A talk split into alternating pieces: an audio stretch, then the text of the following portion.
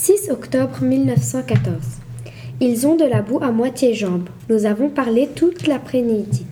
J'étais content de savoir des nouvelles, mais ils ont eu du mal. Tous les jours, il faut qu'ils prennent des vieux seaux et casseroles et qu'ils sortent l'eau à mesure. Et je me dis que c'est une véritable guerre de taupes.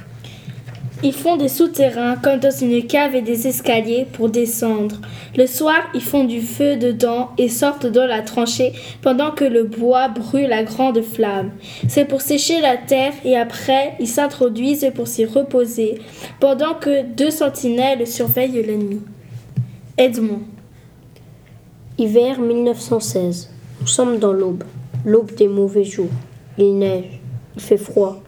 Triste retour de permission. Les permissions, ça ne devrait pas être. Se retremper dans la vie qui devrait être notre vie. Vie que nous devrions avoir oubliée à jamais. Vie retrouvée quelques heures et qui nous laisse un horrible cauchemar qu'on appelle le cafard. C'est la gaieté qui disparaît, énergie annulée, la vie sans espoir.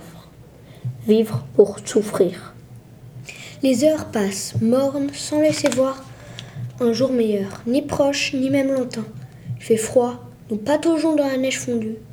Pas de feu, pas de table pour écrire, pas de banc, rien, pas même des tuiles qui nous habitent. Nous nous semble, nous ne, nous semble hospitaliers. Le tas de blé où je me couche et où j'écris, caché à la lueur d'une lampe, faite ce soir d'une boîte à sardines, trouvée dans la bout du chemin. Marcel Soutif.